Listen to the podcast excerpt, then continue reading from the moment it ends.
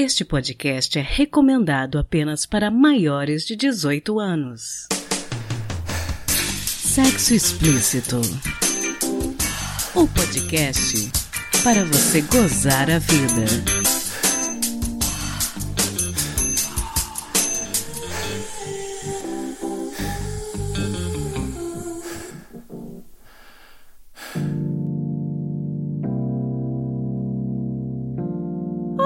Taradinhos, tudo bem com vocês? O programa de hoje está super especial. No último domingo, 6 de setembro, celebramos o Dia do Sexo, data criada por uma marca de preservativos como uma forma de atiçar a imaginação dos clientes. A data, 6 do 9, faz uma brincadeira com a posição 69, posição sexual que é queridinha de muitos casais. Para celebrarmos essa data, no programa de hoje, eu vou contar com participações muito especiais, falando para vocês algumas curiosidades ao longo de todo o episódio. Também teremos outras participações surpresas. Fiquem atentos! E começamos com o sexólogo Rodrigo Torres, respondendo a mais uma leva de perguntas anônimas feitas por vocês, através do curioscat.me barra sexo explícito. As perguntas de hoje estão bastante interessantes e imperdíveis. E não se esqueça, mande sua dúvida você também curioscat.me barra sexo explícito.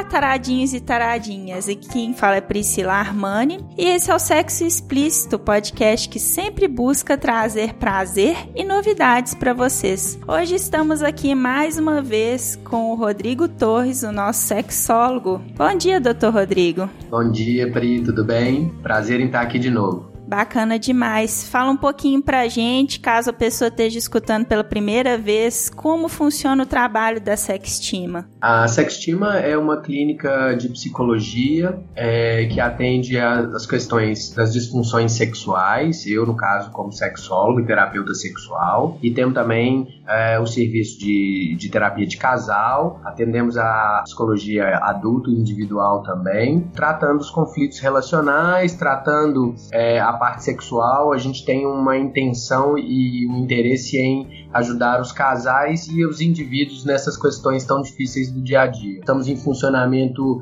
desde 2010 e a gente vem construindo é, uma, uma visão, um olhar sempre científico e ao mesmo tempo é, tentando levar a maioria das pessoas um conhecimento sobre esses assuntos que são tabus e que tem maior dificuldade. Né? Sensacional. Bom, a gente recebeu algumas perguntas pelo nosso Curious Cat, perguntas anônimas, e hoje a gente vai conversar um pouquinho sobre os assuntos que foram questionados. Primeira pergunta é a seguinte: Fui ver os históricos do meu namorado no computador pessoal e no computador de trabalho e percebi que ele visita muitos perfis de mulheres, inclusive de ex, todos os dias. Ele está sem Instagram, usa o Instagram profissional para fazer isso. Sei que invadia a privacidade dele, mas como não estávamos bem, precisava saber se valia a pena continuar. Nas nossas conversas, ele afirma querer continuar, mas isso me dá a impressão de que ele está mais preocupado com o plano B. E aí, doutor Rodrigo, o que, que você acha dessa nossa ouvinte um pouco insegura?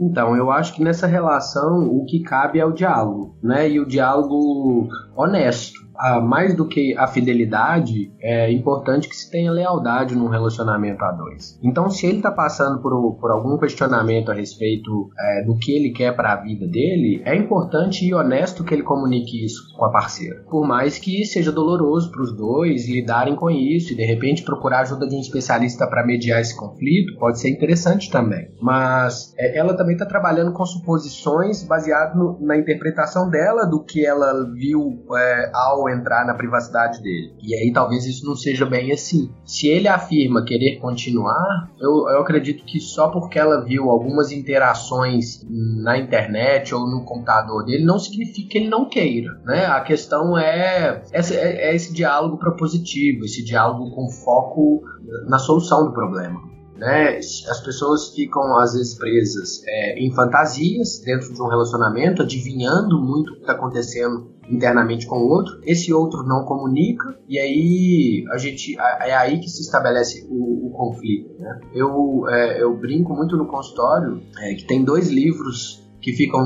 na minha, na minha mesinha ao lado da minha poltrona, que um é Se os Homens Falassem, né? E o outro é as aflições do amor feminino. Então, assim, eu acho que muitas vezes essa a dificuldade é, da mulher em, em, colocar suas aflições e, e do homem também é, se expor e falar. E muito das terapias, muito da, do, da abordagem no consultório é focada nisso, né? É focada na ideia de comunicação, de estabelecer uma comunicação sincera, honesta, fluida, onde cada um possa ser quem é, sem medo de ser abandonado ou de ser rejeitado por falar alguma coisa que está acontecendo dentro de si. É, o ser humano é um ser faltoso, o ser humano tem crises existenciais, nós não somos monogâmicos por natureza, então se a gente não constrói um relacionamento à base do diálogo, é, a gente vai ter com certeza muito mais dificuldades que a gente teria se a gente tivesse construído. Eu acho que essa é, é, é, a grande questão. Eu acho interessante que ela fala, sei que invadir a privacidade dele. Tipo, ela sabe que não é certo invadir a privacidade dele, mas ela prefere fazer isso a comunicar com ele as dúvidas que ela tem. Exato. Isso é uma grande questão, né? Eu, eu não sei se, se, se, a invasão da privacidade ali é um problema. É porque, de alguma forma, ele deixou para ela ver, ou eu acredito que quem ah, não tem medo é, quem não está fazendo algo errado é, não tem problema em mostrar sua privacidade. E eu acho que num relacionamento a dois é importante essa privacidade, sim, é, mas é importante que você também deixe o outro confortável. Aquela história. Eu não, eu não gosto que a minha parceira mexa no meu celular sem a minha autorização, mas a questão é, ela pode mexer no meu celular com a minha autorização. Então eu, eu não tenho problema em deixar ela mexer no meu celular, porque no meu celular não tem nada que ela não possa ver. Eu tenho problema dela mexer no meu celular sem que eu autorize. Então essa, essa é a, a chave eu acho, da relação, não é que invadir a privacidade, porque se você priva o outro da sua intimidade, o que, que você está fazendo dormindo do lado desse outro? Tem um, tem um ponto, uma linha muito tênue, é lógico, eu tenho que ter minha individualidade, eu tenho que ter sim privacidade dentro da minha relação. A questão é, o que está guardado dentro dessa privacidade é que vai fazer diferença. Interessante. Bom, a segunda pergunta é a seguinte: Como buscar formas de lidar melhor com o preparo emocional para que a entrega no sexo seja maior? Não tenho tabus, gosto muito de sexo, porém me frustro quando pratico, já que a ansiedade ou a multiplicidade de pensamentos me atrapalham concentrar no momento com a outra pessoa. Antes essa ansiedade acontecia apenas em relações casuais, hoje a dificuldade é me conectar com qualquer pessoa, mesmo sendo conhecido. Observação: não namoro, não quero, mas gosto de ficar, seja casual por alguns meses ou os famosos PAs. É uma pessoa que parece que tem dificuldade de concentrar no momento momento da relação, doutor Rodrigo. É, ela fala duas palavras, uh, que eu, assim, né, duas expressões que eu acho que são importantes. A ansiedade ou a multiplicidade de pensamentos que atrapalham, né? O que eu sugiro é que essa, essa pessoa aprenda a prestar atenção nas sensações. Quando ela fala de concentração, multiplicidade de pensamentos, ansiedade, Primeiro, ansiedade, por quê, né? Na hora do prazer, talvez a gente esteja mais uma vez falando de um sexo voltado para performance, né? Então, se eu tenho que desempenhar ali, provavelmente posso ter uma ansiedade de desempenho, né? Então, ah, será que eu estou performando do jeito certo? E esses pensamentos realmente né, frustram é, nos desconectam das sensações de prazer. Quando ela fala em concentrar, também penso em focalização, focalização sensorial. Eu acho que o que ela precisa é, é prestar atenção nas sensações, perceber o que, que ela está sentindo, o que, que a outra pessoa está sentindo, é, explorar tato, olfato, visão, paladar e audição. É, essa eu acho que é a melhor forma de você fazer um sexo mindfulness, né? Um sexo com a mente presente, o corpo presente. Então, sugeriria a focalização sensorial para ela. Sugeriria um mergulho para dentro de si, para ela se conhecer mais, para ela prestar atenção nas sensações que o corpo dela proporciona para ela, para ela aprender um pouco mais sobre o que que a excita, o que que aumenta a excitação é, ela está falando de multiplicidade de pensamentos. Tem uma a teoria da terapia cognitiva sexual fala muito a respeito de que quando a gente pensa, a gente não sente no sentido sexual da coisa. Quando a gente é, fica é, racionalizando demais o sexo, é, dificilmente a gente vai conseguir desfrutar de tudo que ele pode nos oferecer, porque ele é uma experiência muito maior do que racional, assim. E a ideia de pornografia, de performance e desempenho está tá enchendo a nossa cabeça de pensamentos de execução, né? Quase como se a gente estivesse numa atuação e não prestando atenção em que, que as pessoas que estão envolvidas estão sentindo. Então eu, eu sugeriria muito isso para ela. Independentemente de com quem ela está, ela aprender sobre si e aprender o que a excita que pensamentos e o foco em que faz com que a curva da excitação dela aumente. Eu acho que é o caminho. A masturbação pode ajudar ela a focar, né? A masturbação, o, o estímulo em qualquer área que seja prazerosa para ela, pode fazer ela aprender a sentir. Eu começaria por um banho sensorial, tocando a pele, aprendendo alguns lugares do corpo.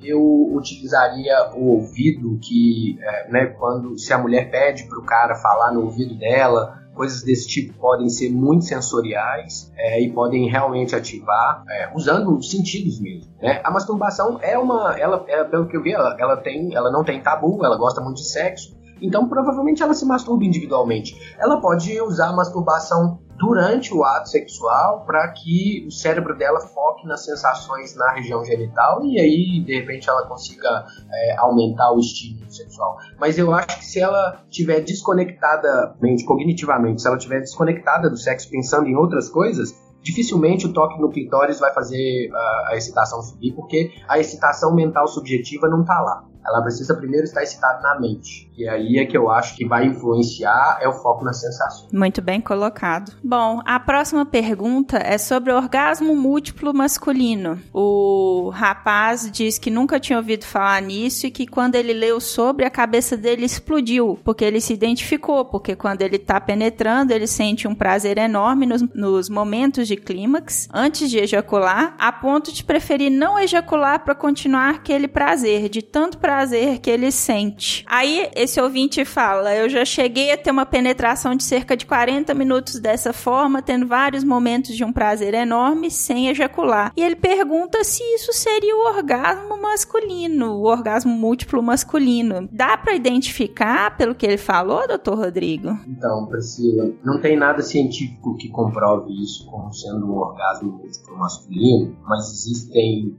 alguns escritores que falam sobre esse tema. Talvez sim a gente possa, possa pensar dessa forma, e se a gente pensasse dessa forma, ia ser é, um pouco mais libertador, eu acho, em termos de o que é a ejaculação precoce, algumas coisas que a gente vem estabelecendo enquanto disfunção e, e tudo mais. Eu acho que o mais importante de se entender é que esse, esse, essa pessoa ele tem controle é, sobre a ejaculação dele, né? Isso é legal. E ele, ele chega muito perto de ejacular e a próstata e o cérebro eles mandam o mecanismo é, começar a acontecer e esse sujeito ele consegue retardar e, e interromper esse mecanismo de acontecer. Tem alguns livros, tem um livro chamado Orgasmo Múltiplo do Homem e o outro Orgasmo Múltiplo do Casal, que é do, do mesmo autor. Ele não é muito referenciado na sexologia, não, mas ele, né, existe esse conhecimento e ele prega esse conceito. Eu acredito que se a gente interpretar aquela sensação ali como uma sensação de prazer, sim, você poderia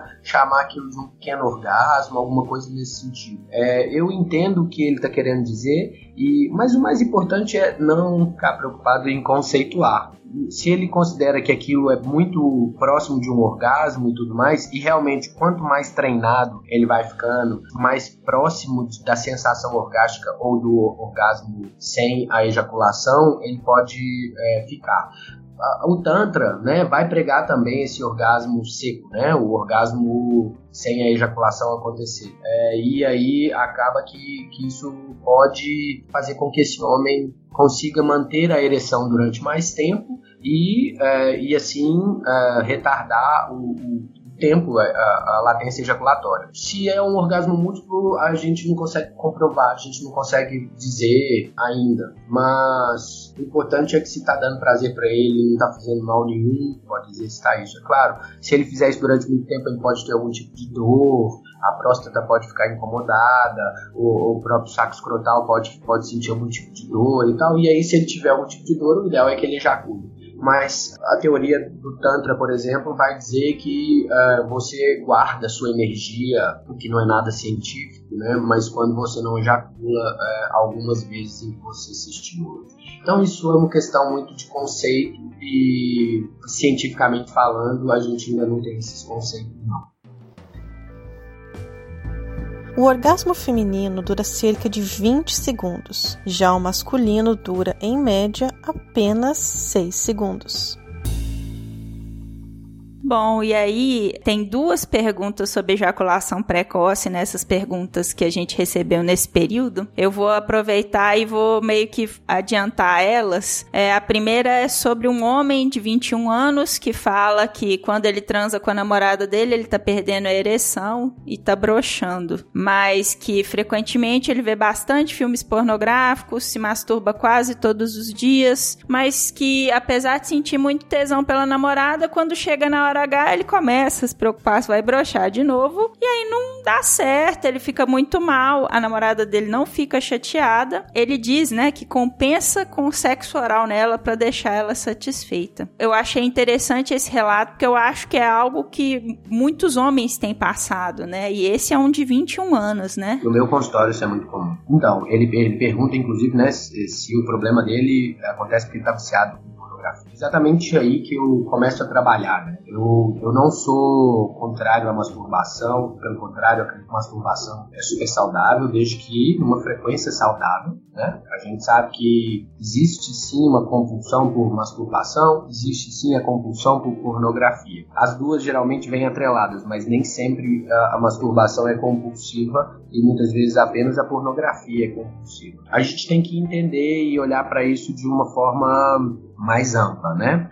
A gente tem visto alguns trabalhos, alguns estudos correlacionando o uso excessivo de pornografia e de masturbação a disfunção erétil, a dificuldade em ter e manter ereções durante o relacionamento sexual. Quando ele fala, eu vejo bastante vídeos pornográficos, me masturbo quase todos os vídeos, quase todos os dias vendo esses vídeos, eu acho que é aí um, uma coisa que ele poderia começar a pensar, repensar, né? Se primeiro, porque ele tá, ele só tem 21 anos, ou seja, ele já começou a vida dele com a pornografia fabricada, com essa pornografia da internet, a vida sexual, né? E aí ele tem pouquíssimas fantasias na hora do sexo. Ele se conecta com pouquíssimas coisas na hora do sexo. E a gente sabe que a pornografia vai meio que condicionando a mente, condicionando o cérebro a querer repetir aquilo na hora do sexo. E aí acaba que, como na pornografia, a pessoa já chega sempre pronta, sempre com ereção, é, já, as coisas são sempre muito mecanizadas, muito automatizadas, o cara acaba tendo que é, é, desempenhar, mais uma vez, né? Tem um, acaba tendo uma ansiedade de desempenho por não conseguir fazer aquilo que os atores estão fazendo. É, ontem mesmo, conversando com o paciente, eu, eu disse para ele, olha, é, o que nós estamos fazendo com a nossa vida sexual é quase como se a gente estivesse é, baseando a nossa vida financeira na novela da Globo. Né? Nós estamos baseando a nossa vida sexual em um entretenimento completamente artificial. Então, eu acho que o primeiro caminho para esse, esse sujeito é tentar construir novas fantasias e aprender e mostrar para o cérebro dele que realmente pode dar prazer para ele. Então, eu diminuiria a frequência masturbatória e é, cortaria essa pornografia, principalmente fabricada durante um tempo, para ver o que acontece com a ereção dele e tudo mais. É importante também que ele olhe, que ele procure um urologista, né? Porque ele precisa fazer alguns exames para ver se não tem nada fisiológico aí, porque mesmo tendo 21 anos pode acontecer qualquer coisa. Eu não sei se ele é fumante, eu não sei se ele faz uso excessivo de bebida alcoólica. Então, assim, a gente tem que é, fazer alguns exames, ver como é que está a testosterona, ver como é que estão alguns hormônios e, e, a partir disso, se não tiver nada físico, aí ele procurar uma terapia sexual, porque isso pode se agravando ao longo do tempo, parece que está acontecendo frequentemente, pelo que ele está dizendo, e com uma parceira fixa, quer dizer, com tem intimidade, Então eu acho que daqui a pouco ele pode começar com algum tipo de adicção a alguma medicação e se automedicar. Então eu acho que é importante que ele vá num urologista é, responsável também, porque se ele for em algumas clínicas, em alguns lugares aí, ele vai acabar sendo tratado né, com um diagnóstico como todo mundo e como se ele tivesse um problema físico. E aí então é, eu acredito que se ele procurar uma ajuda especializada, ele resolve os problemas mais rápido. É, mas ele precisa conversar com alguém que saiba o que está falando. O indício é que essa pornografia excessiva e a masturbação excessiva podem estar influenciando sim é, na relação sexual dele com a parceira. É, é importante falar para as pessoas evitarem se automedicar, né? Especialmente nesses casos. E tem uma outra pergunta que é, segue mais ou menos na mesma linha que o rapaz escreve: Sou homem, masturbação antes do sexo pode causar perda da libido? Também tenho dúvida se a masturbação umas duas ou três horas antes do sexo não pode ajudar contra a ejaculação precoce. Bem parecido, né, doutor Rodrigo? A masturbação antes do sexo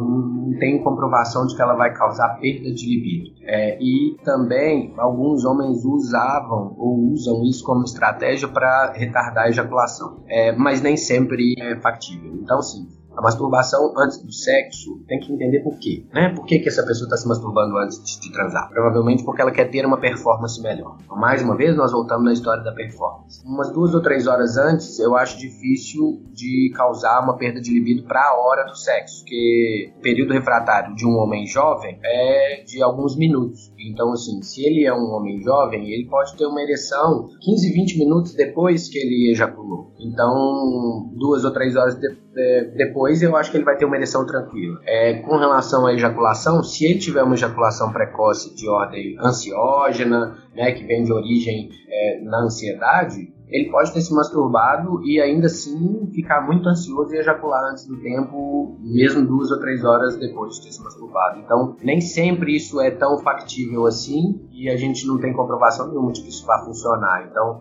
eu acho que ele está muito focado no desempenho e o que ele precisa é talvez aprender a curtir mais, desfrutar mais da relação sexual sem ficar, sem ter que se masturbar antes, sabe? Assim, eu acho que ele talvez esteja inseguro com o tempo é, ou com o controle ejaculatório dele. Aí eu acho que ele pode aprender a controlar um pouco mais essa própria ejaculação é, com algumas técnicas, exercícios, e se ele tiver intimidade com a parceira, fica mais fácil. Bom, agora a gente vai para as duas últimas perguntas. A próxima pergunta também é uma dúvida do universo masculino, normalmente. O rapaz pergunta: 13 centímetros é considerado um pênis pequeno? Qual o tamanho mínimo de pênis que a mulher começa a sentir mais prazer? Essa é uma dúvida que eu acho que assim é uma das mais comuns, né, doutor Rodrigo? Essa é comum. O que que acontece? A gente tem estatística média de tamanho de pênis do brasileiro, aquelas coisas todas, mas essa história, é claro, existe tamanho de pênis, é um assunto que a gente conversa muito, mas existe também tamanho de vagina, né? E que a gente não fala sobre isso. Então, a gente está numa cultura falocêntrica em que o pênis é o centro de tudo, né? É o centro do poder, é o centro do sexo, é o centro das relações. E isso a gente, a gente vai ter que é, rever. A estatística diz que a média do tamanho do pênis do brasileiro é de 14 centímetros. Então, assim, ele não está muito longe da média. E, e a gente sabe que para uma mulher sentir prazer, ela precisa de 3 centímetros. Né? Agora, existe toda uma cultura do preenchimento, da ideia da ah, o meu pênis entra ou meu pênis grande é, te impressiona e você fica ah e tal é que eu acho que é, tudo uma questão cultural e uma questão que a gente vem perpetuando com essa pornografia aí absurda, tamanho pênis e tudo mais. Se a gente é, relativizar, for crítico, construir uma ideia sobre isso, eu acho que a gente vai mudar, esse esquema vai mudar. Mas com certeza, aí tem mulheres que reclamam, ah, ele, o pênis dele é grande, mas é fino. Aí outras reclamam, outras falam que só gostam de assim ou de assado, outros falam que dói muito grande. Então, assim, e Não se fala também do tamanho da vagina delas. Vagina pequena, vagina média, vagina grande, vagina larga. Existe. E isso é anatomia. Só que a gente está muito genitalizado. Então, além de uma cultura falocêntrica, a gente acha que sexo é apenas dois genitais encontrando e que, tem, que esse encontro tem que ser perfeito e numa frequência altíssima e tudo mais. Então, assim, é, a gente precisa revisar isso, revisar esses conceitos e voltar para a escola. É muito importante a gente pensar que sexo vai além de genital, vai além de penetração e tirar um pouco dessa ansiedade de performance sobre isso, né? Perfeito, exatamente. Esse é o resumo de hoje, né? é. E aí, pra gente terminar, tem uma pergunta sobre transar com plug anal. Se existe algum perigo de transar com plug anal introduzido e quais as opções para estimulação da região durante o sexo. Ah, gente, então, é difícil que se existe algum perigo, um perigo de transar com plug anal introduzido? Não, seria uma dupla penetração, mas pode sim. É, as fisioterapeutas pélvicas diriam que sim, que pode atrapalhar um monte de coisa, pode romper alguma membraninha, que pode romper vasinho, que pode. Né, a gente sabe que durante a relação sexual anal acontece a ruptura de alguns vasos sanguíneos. Então, assim, tem muita coisa aí que está envolvida, né? Mas a gente é, não pode uh, ser taxativo. Eu, eu acho que existem várias outras opções para estimulação da região durante o sexo: o dedo, um gel, um vibrador. Plugs tem vários tamanhos, as bolinhas, tem muita coisa para se brincar. A questão é se aquilo dá prazer, tá legal, não tá ferindo, não tá machucando, não vejo nenhum perigo não. Não fisiologicamente falando, não sou, né, não sou especialista no sentido uh, sou psicólogo, né? Não trabalho com essa região, não, não examino essa região, não, não analiso com especialidade essa região. Mas pelo que a gente vê e com frequência, não, nunca vi nenhum problema nesse aspecto, não. Bacana demais. Bom, é, a gente sempre termina o nosso bate-papo é, falando um pouquinho de qual seria o seu conselho para os nossos ouvintes gozarem mais a vida. A gente tá com algumas pessoas que já estão quarentenadas há um tempo, algumas pessoas que têm é, vontade de sair, de se relacionar com pessoas que elas não conhecem. Dentro desse contexto aí, doutor Rodrigo, qual que seria o seu conselho para as pessoas que estão ouvindo a gente gozarem mais a vida? Ah, eu acho que assim, é, primeiro o autoconhecimento e o olhar para dentro. Eu acho que é um momento de reflexão para todo mundo, é, é onde a gente está super introspectivo dentro de casa. Quanto mais autoconhecimento a gente buscar nesse momento, mais forte a gente sai lá na frente. E, e mais coisas para pôr em prática a gente tem também. E mais tempo a gente ocupa a nossa, né, nossa cabeça, e isso é fundamental nesses momentos. Acho que o autoconhecimento, o autoerotismo, o olhar para dentro agora é fundamental para que a gente viva uma sexualidade mais saudável. A internet está com muita informação de qualidade. Se a gente buscar formação e informação de qualidade, a gente vai encontrar. É, buscar profissionais referenciados, está todo mundo atendendo online, tem muita gente tendo crise de ansiedade, tem muita gente tendo libido no pé, assim, a libido das pessoas baixando drasticamente por ansiedade, por incerteza, por insegurança financeira. Tem muitos profissionais atendendo, é, atendendo online. Meu consultório está cheio, é, o consultório da Mônica está cheio. A gente está trabalhando assim a todo vapor para tentar ajudar o maior número de pessoas que a gente puder nesse período. É, a Sextima agora abriu né, para o Brasil inteiro, então a gente está atendendo o Brasil todo e isso foi muito interessante por um lado para a gente na pandemia, porque é, a gente tinha muito medo de abrir as portas para o Brasil e não e não e não dar o, o, o, retorno que a gente precisava. Então a gente ficava muito fechado aqui em Belo Horizonte, na Pampulha e tal, com atendimento presencial. Hoje a gente, né, a gente já está cadastrado no, no, Conselho de Psicologia, a gente já estava antes da pandemia é, para atendimento online, então tudo muito ético, muito responsável e tem muita gente séria fazendo um trabalho à distância. É, eu estou fazendo minha terapia online, a Mônica fazendo a terapia dela online, quer dizer, a gente não para de fazer terapia também e por mais que a gente tenha diminuído as acupunturas, algumas coisas desse tipo, a gente continua é, se cuidando, porque senão a gente não vai conseguir ter estrutura emocional para cuidar das outras pessoas. Então, o que eu diria agora é cada um cuidar da sua estrutura emocional com todas as ferramentas que puder, e o online está aí para isso E, e quando não conseguir sozinho, procurar ajuda, né? Porque existem especialistas em todas as áreas. Sensacional. Fala pra gente onde que a gente acha a Sextima Online. Fala um pouquinho também do seu perfil no Instagram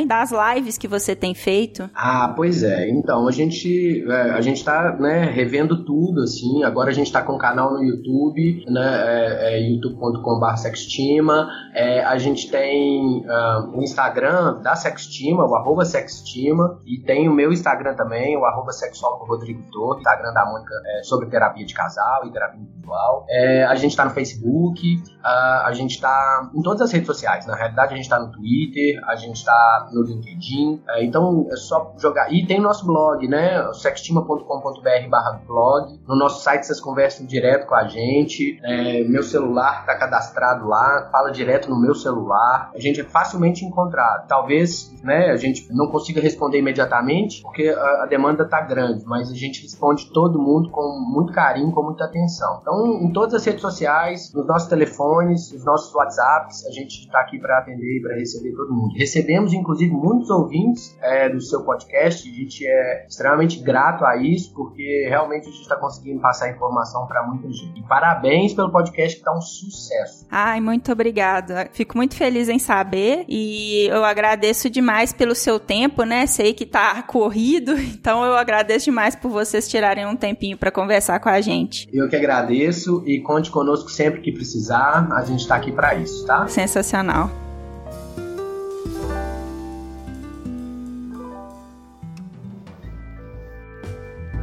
A duração do sexo é muito variável. No Brasil, ele dura em média 15 minutos e 24 segundos.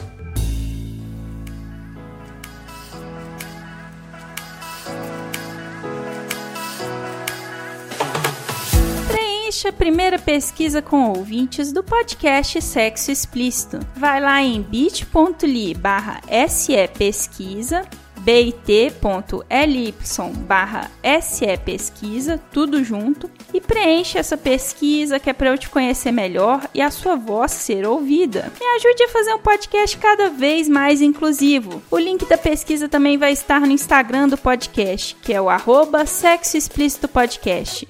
Obrigada!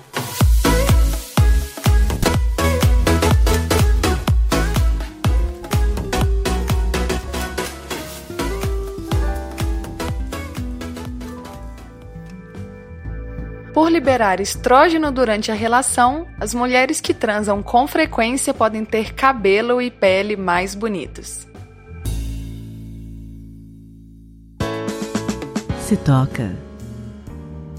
Hoje teremos uma dica sensacional, mas não serei eu quem irei dar. A escritora Ana Rosa fez uma thread no Twitter sobre o Pig, um sugador clitoriano que ela comprou pela internet. Eu achei bem interessante as ponderações que ela fez sobre esse aparelhinho mágico e pedi para ela mandar um áudio contando sobre como foi a experiência dela com o Pig. Eu vou deixar na descrição do episódio os contatos da Ana Rosa para quem quiser tirar dúvidas com ela e os links para a compra do Pig para quem tiver interesse. Eu sempre falo da importância do autoconhecimento, especialmente para pessoas com clitóris que sempre são tão desestimuladas de tocar o próprio corpo. Então, espero que vocês gostem dessa dica e se aventurem a buscar novas formas de sentir prazer.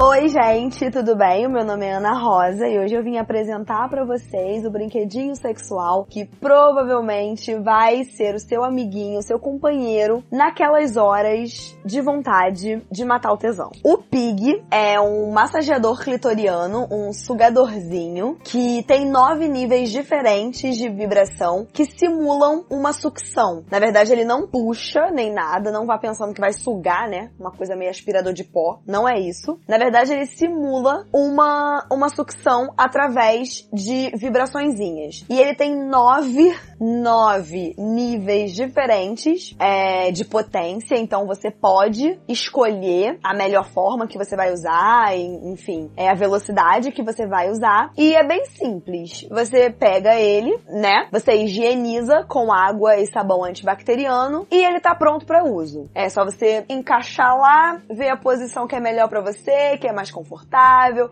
de repente colocar aquela musiquinha, né? Um apagar a luz, não sei, do jeito que vocês gostam aí. E manda brasa. Comigo foi uma experiência muito positiva, gente. Na real, eu comprei é, com uma expectativa alta, mas também assim, ah, sei lá, de repente vai demorar algum tempo para eu me acostumar e para eu encontrar a minha posição certa. Mas na verdade não demorou absolutamente nada. É, eu usei a primeira vez, é, consegui gozar da primeira vez, foi muito bom, muito satisfatório e eu adorei. Espero que vocês tenham a oportunidade de usar o Pig porque ele é realmente muito especial. Ah, uma coisa muito importante, que não pode deixar de ser falada, é que ele é a prova d'água. Então, você pode levar ele pro chuveiro, pra banheira, enfim. Ele funciona em basicamente todos os lugares, gente. É realmente muito bom.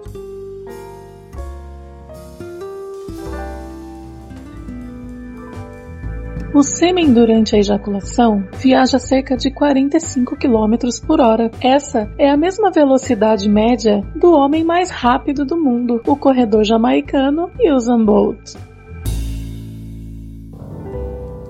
Quem conta um conto.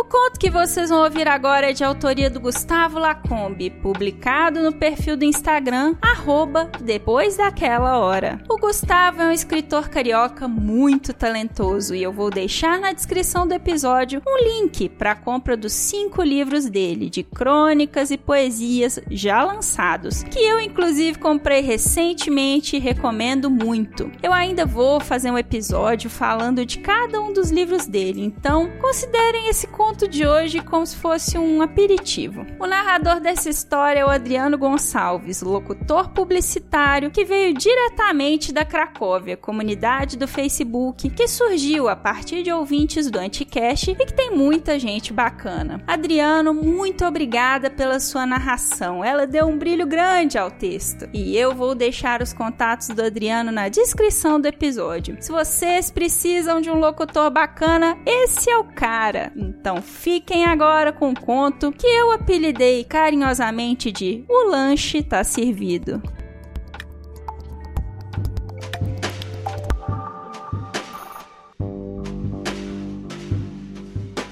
Ideia: ver o filme. Obstáculo: ela se ajeitando de costas no meu pau. Solução: fingir que nada está acontecendo.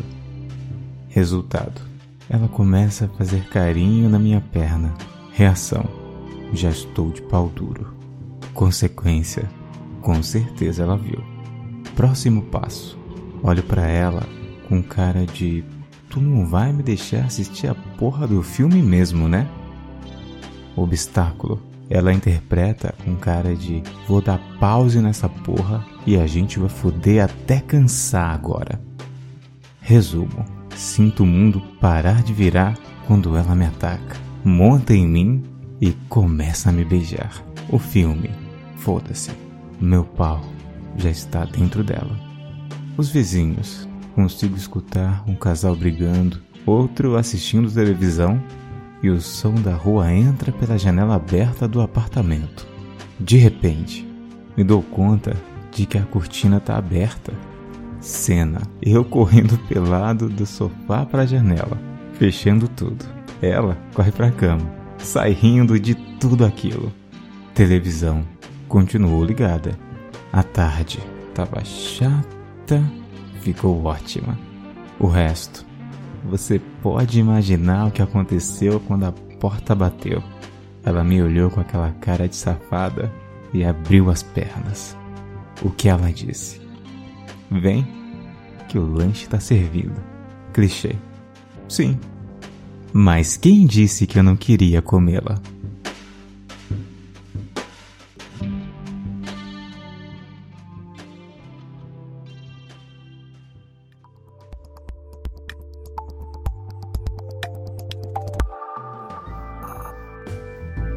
A governante egípcia Cleópatra é considerada a inventora do vibrador, ela teria colocado insetos dentro de uma esfera oca para que, quando agitados, eles zumbissem, fazendo a esfera vibrar.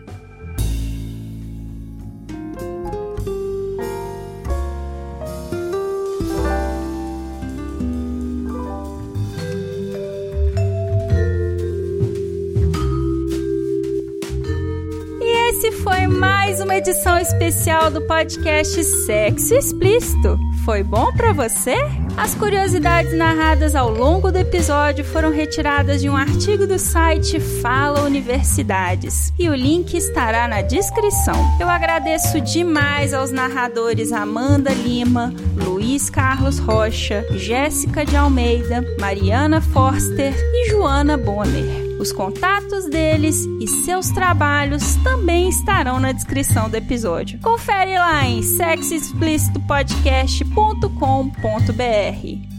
Com edição e vinhetas da cafeína do podcast Papo Delas, eu me despeço de vocês, agradecendo ao Felipe Antônio que me doou um real pelo PicPay. Se você também acredita no nosso projeto, assine um dos nossos planos em picpay.me barra sexo explícito. Temos planos de 1, 5 e 10 reais. E pro ano que vem, planejamos recompensas interessantes. Aguardem! E lembrando também que estamos no Instagram, no arroba Sexo Explícito Podcast, e o nosso grupo do Telegram agora é fechado, só para ouvintes. Se quiser participar, me manda um e-mail, sexoexplicitopodcast.gmail.com E você pode me ouvir em qualquer agregador de podcast de sua preferência, além de Deezer, iTunes, Google Podcast, Spotify e também no YouTube. E aí, o que, que você está esperando? Bora gozar a vida?